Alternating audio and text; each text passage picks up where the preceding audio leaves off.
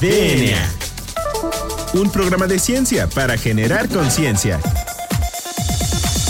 Con sus científicos favoritos, J.C. Gómez y Nadia Rivero. DNA.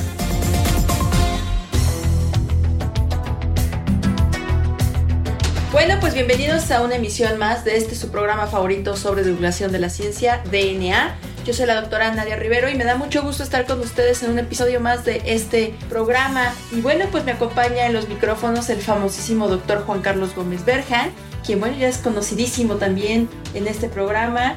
¿Y por qué no le platicas a nuestro auditorio qué tenemos preparado para el día de hoy? Porque es un tema pues sumamente importante. Así es, Nadia, pues eh, bienvenidos a DNA. Eh, pues vamos a hablar hoy de un tema muy importante eh, no solo por como lo estamos viendo, no lo estamos viviendo porque todos los días vemos estadísticas del COVID, todos los días vemos estadísticas de que si la economía subió, de que si la economía bajó, ¿no? Y además, eh, pues vemos algunos eh, modelillos por ahí de algunas redecillas. Entonces hoy invitamos a alguien que no solo es nuestro amigo, sino un investigador joven, que es el doctor Ricardo Ramírez Saldana. Entonces, ¿por qué no nos platicas un poquito, Nadia, de dónde, este, dónde viene el doctor y su formación?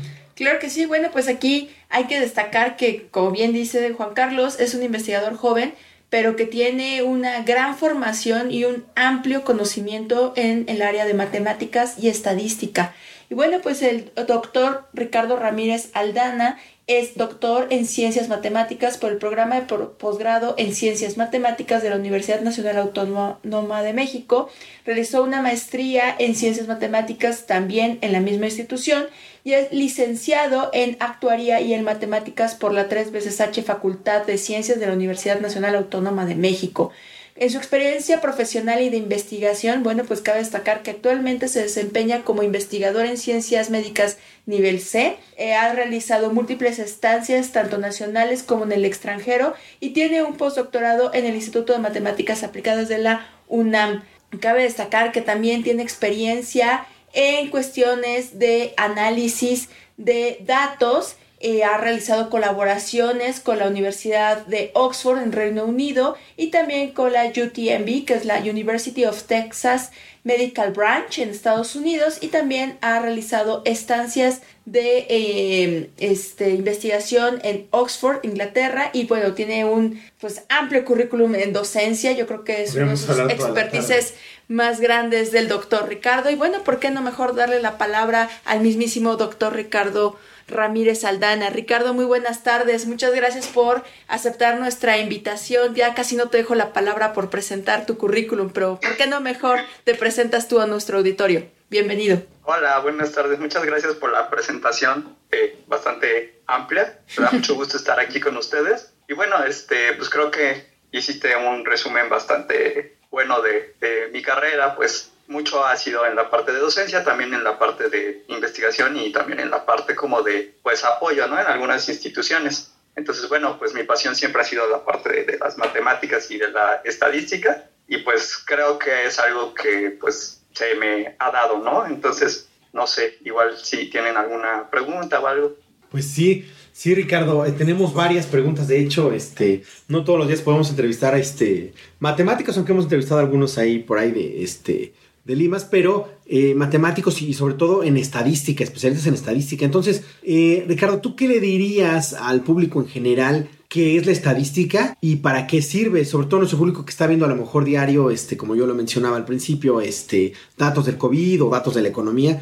¿Qué es eso de la estadística y para qué sirve? Ok, bueno, eh, digamos que en palabras simples, pues es una manera de analizar datos e información, la cual puede ser desde pues, cosas muy simples como gráficas como las que normalmente nos ponen, por ejemplo, cuando son las elecciones, ¿no? O cosas más complicadas como es la modelación. Por ejemplo, ahorita que hablamos del COVID, tratar de hacer pronósticos de cómo se encontraría el COVID en el futuro o de qué lugares tiene como más, eh, hay como más problemas, ¿no? En cuanto a la cantidad de casos o cosas del estilo.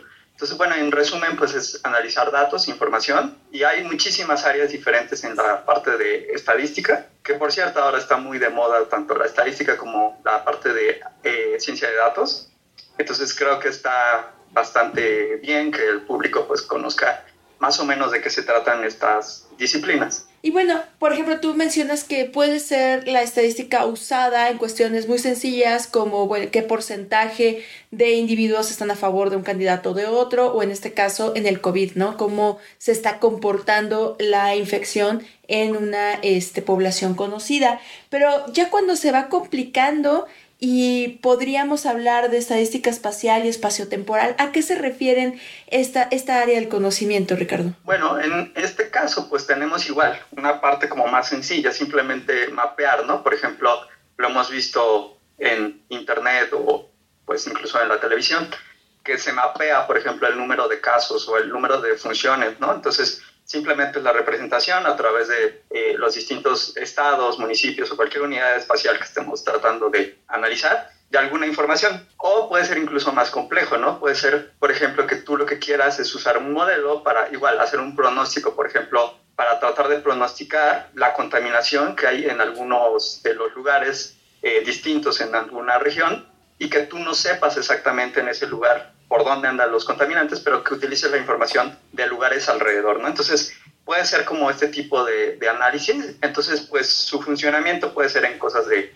cualquier tipo, ¿no? Epidemiología o cosas de, clima o cosas de geografía, etcétera. Entonces tiene un, un, amplio uso y la parte temporal, pues es incluir eh, cómo evoluciona a través del tiempo, ¿no? Entonces podemos representar con animaciones o con otra forma, cómo ha ido cambiando la cantidad de, funciones, por ejemplo, por COVID, desde que empezó, o por ola, ¿no? En la primera ola, la segunda ola, y bueno, ahorita que está la tercera ola, pues también podríamos hacer alguna representación, ¿no? Entonces tenemos esas, esas dos partes y la parte un poco más compleja siempre es la parte de modelación y es donde, digamos, es el fuerte de la parte estadística, ¿no? Porque ahí es utilizar algún modelo que se aproxime lo más posible a la realidad para tratar de obtener resultados pues válidos, ¿no? Oye Ricardo, y una duda, eh, aprovechando que eres también profesor de la licenciatura de ciencia de datos, ¿nos podrías explicar para el auditorio que no sabe ni, ni, o sea, cómo se come eso, qué es la ciencia de datos y por qué es tan importante hoy en día?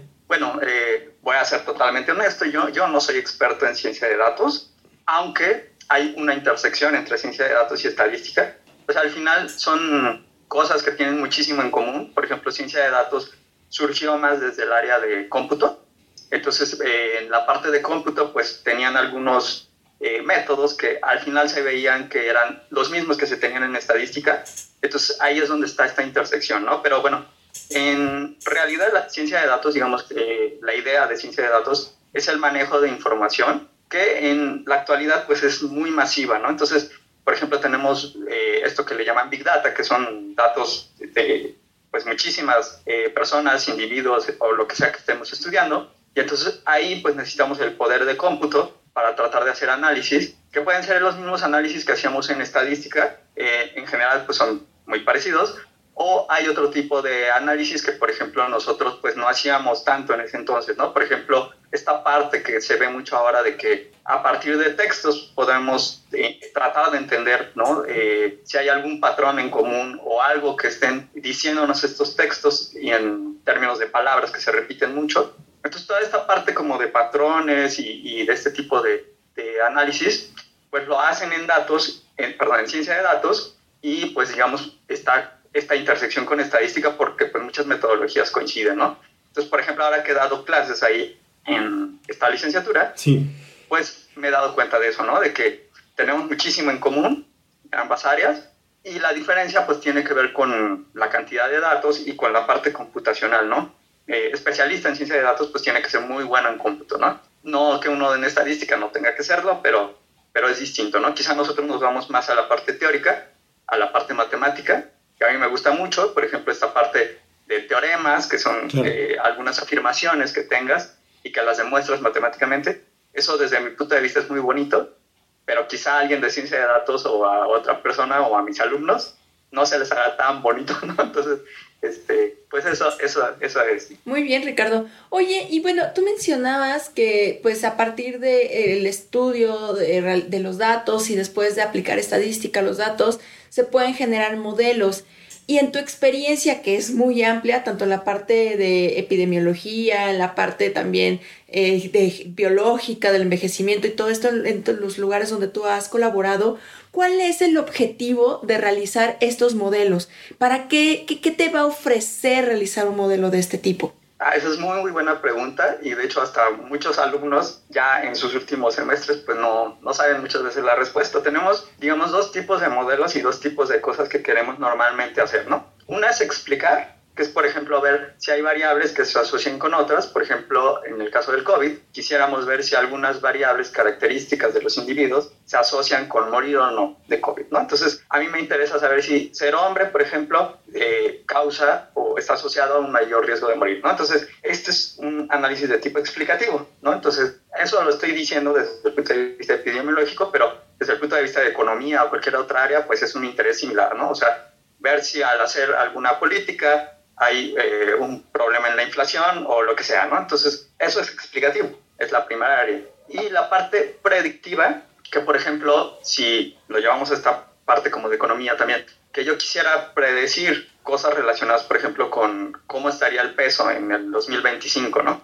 Entonces, puedo tratar de hacer un modelo para tratar de predecir a partir del conocimiento de lo que pasó, de lo que pasó antes, perdón, en qué valores estaría aproximadamente pues esta, estas cantidades, ¿no? A través del tiempo. Entonces, estas predicciones pueden ser en el tiempo o pueden ser predicciones en el espacio, como les decía, o sea, predecir para alguna región o municipio donde no tienes información, o incluso, por ejemplo, eh, tratar de predecir para algunos municipios a los cuales no les hiciste una encuesta, cuando tienes una encuesta a un nivel más grande, ¿no? Por ejemplo, que quieres a nivel municipio saber información, pero tu encuesta la hiciste a nivel estado, ¿no?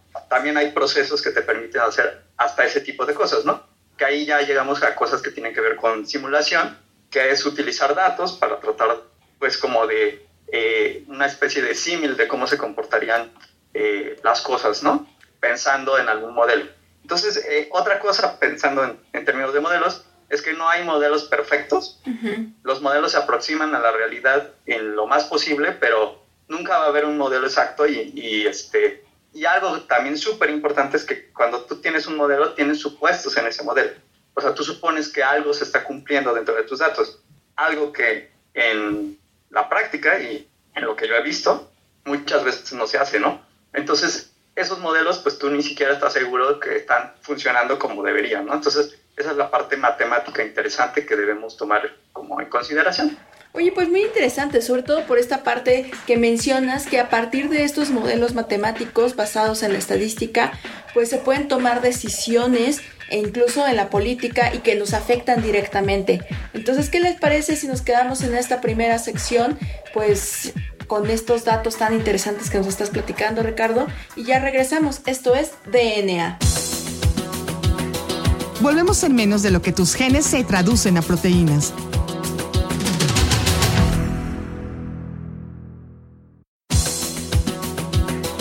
Ya recargamos ATP. Continuamos.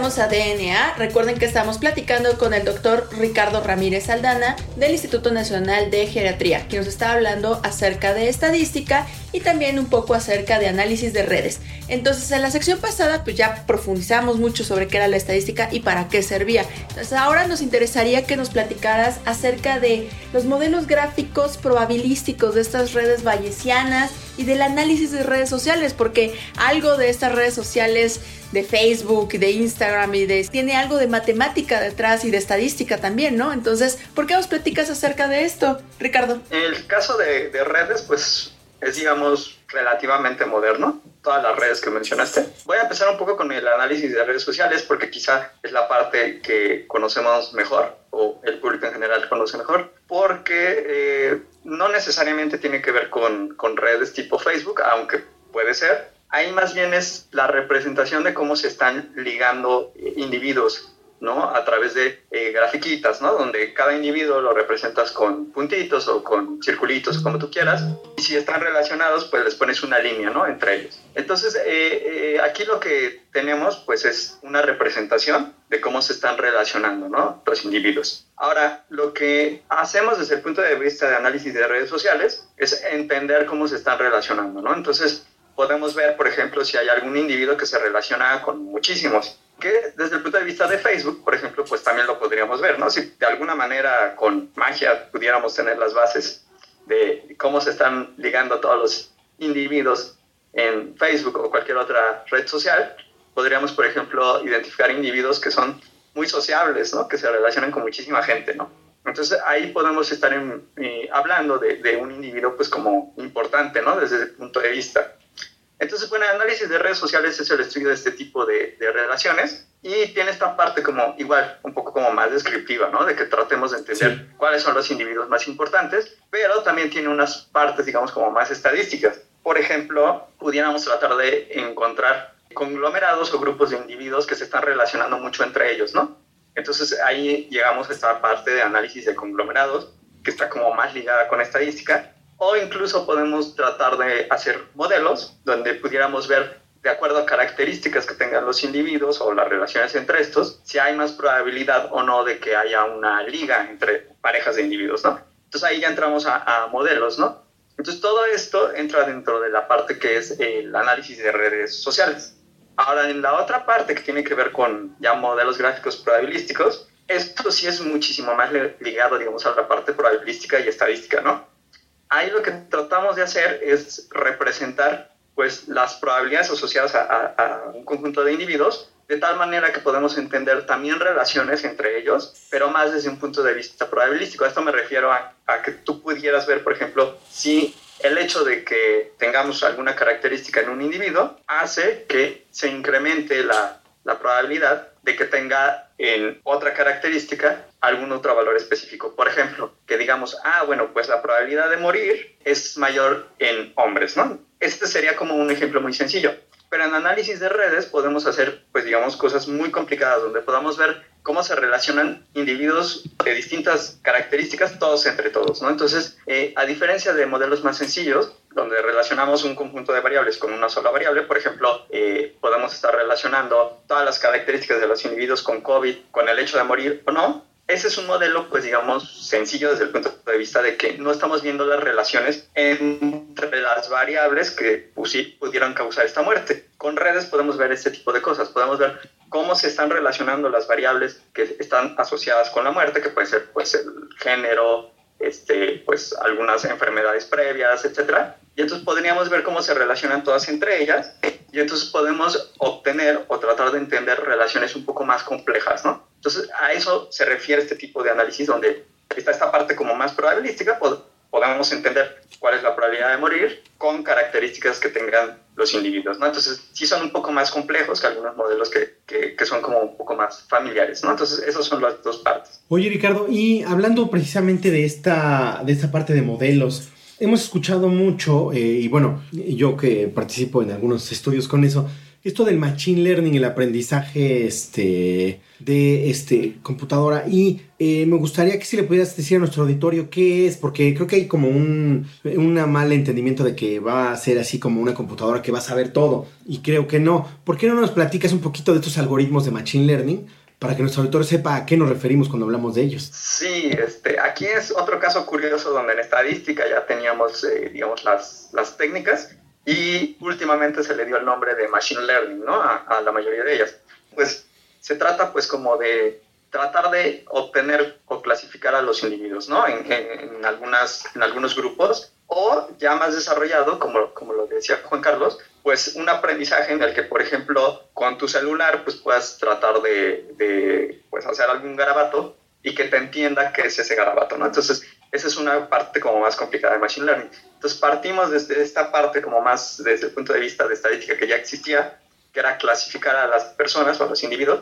Por ejemplo, un ejemplo clásico, si te dan un crédito o no te dan un crédito, puede depender de muchas características. hacemos un modelo de los que ya hablamos, que en este caso se conoce como regresión logística, y podemos saber si al individuo le das o no le das el crédito según sus características individuales, ¿no? Eso ya existía desde años, ¿no? Entonces, esta es una técnica tipo machine learning, que era para clasificar. Ahora, digamos como que lo que se ha hecho son cosas un poco más sofisticadas, justo por este desarrollo de la parte como de software y de computación, donde podemos utilizar algunas técnicas ya como eh, más avanzadas, tipo redes neuronales, que también ese término lo hemos oído hablar algunas ocasiones, que son eh, una especie de modelos o cajas donde tú metes información, digamos, de entrada, que es lo que le conocen como un input, y tienes alguna información de salida, que le conocen como un output, que puede ser uno o varios.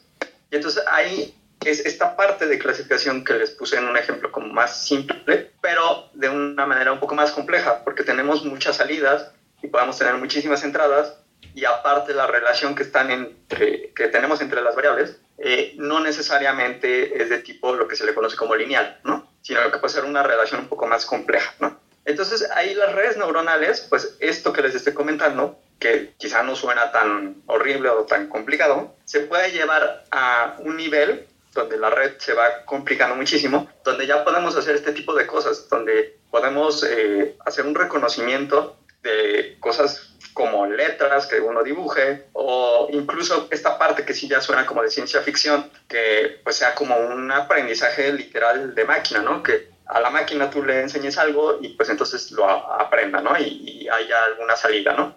Entonces, bueno, todas estas partes que sí son más como de cómputo, eh, se han ido desarrollando muchísimo en los últimos tiempos y por eso pues esta gran moda y boom y por eso oímos tanto de red neuronal, oímos tanto de machine learning y oímos tanto de estos términos, ¿no? Pero machine learning pues en, en general eh, había surgido de esta parte de clasificación y ahora pues ya se está usando para clasificación un, un poco más compleja, ¿no? Entonces esa sería la, la, idea. Oye, Ricardo, pues de hecho hay muchísimo publicidad de licenciaturas de ciencia de datos, eh, maestrías en análisis de ciencia de datos, en machine learning.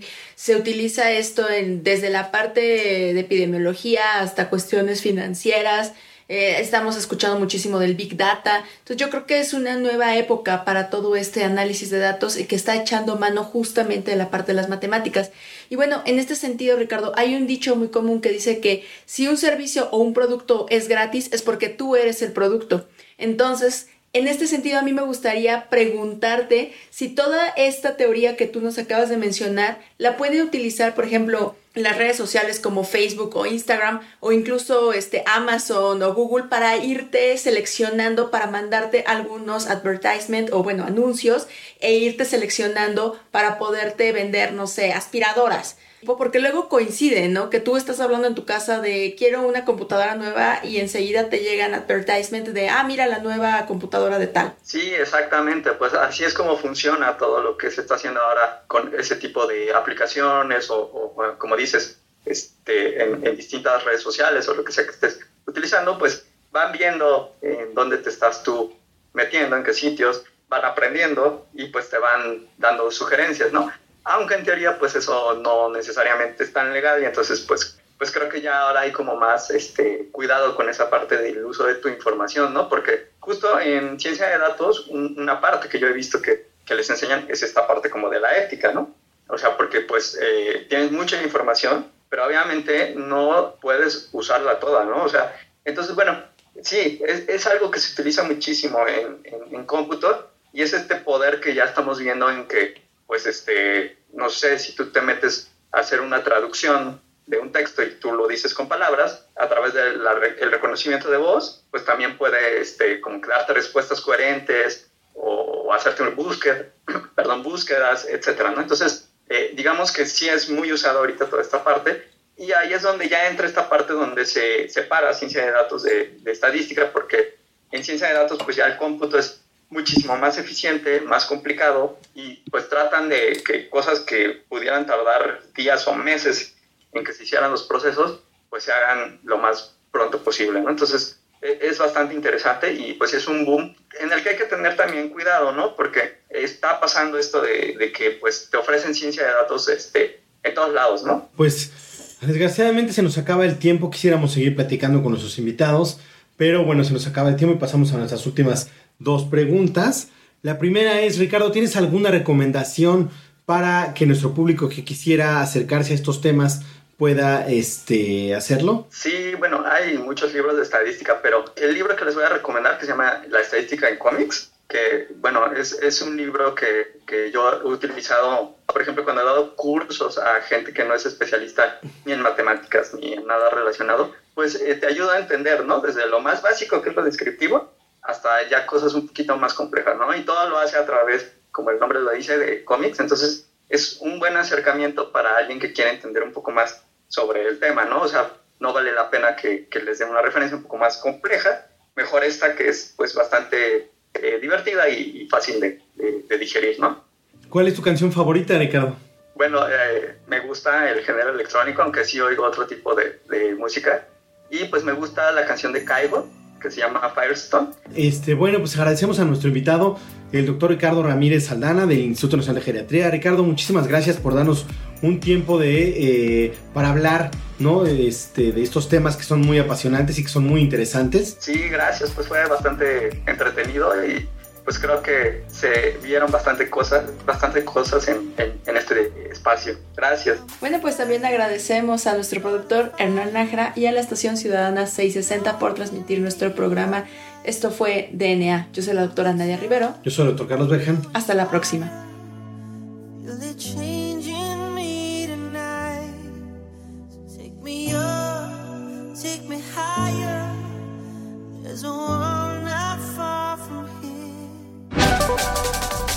DNA.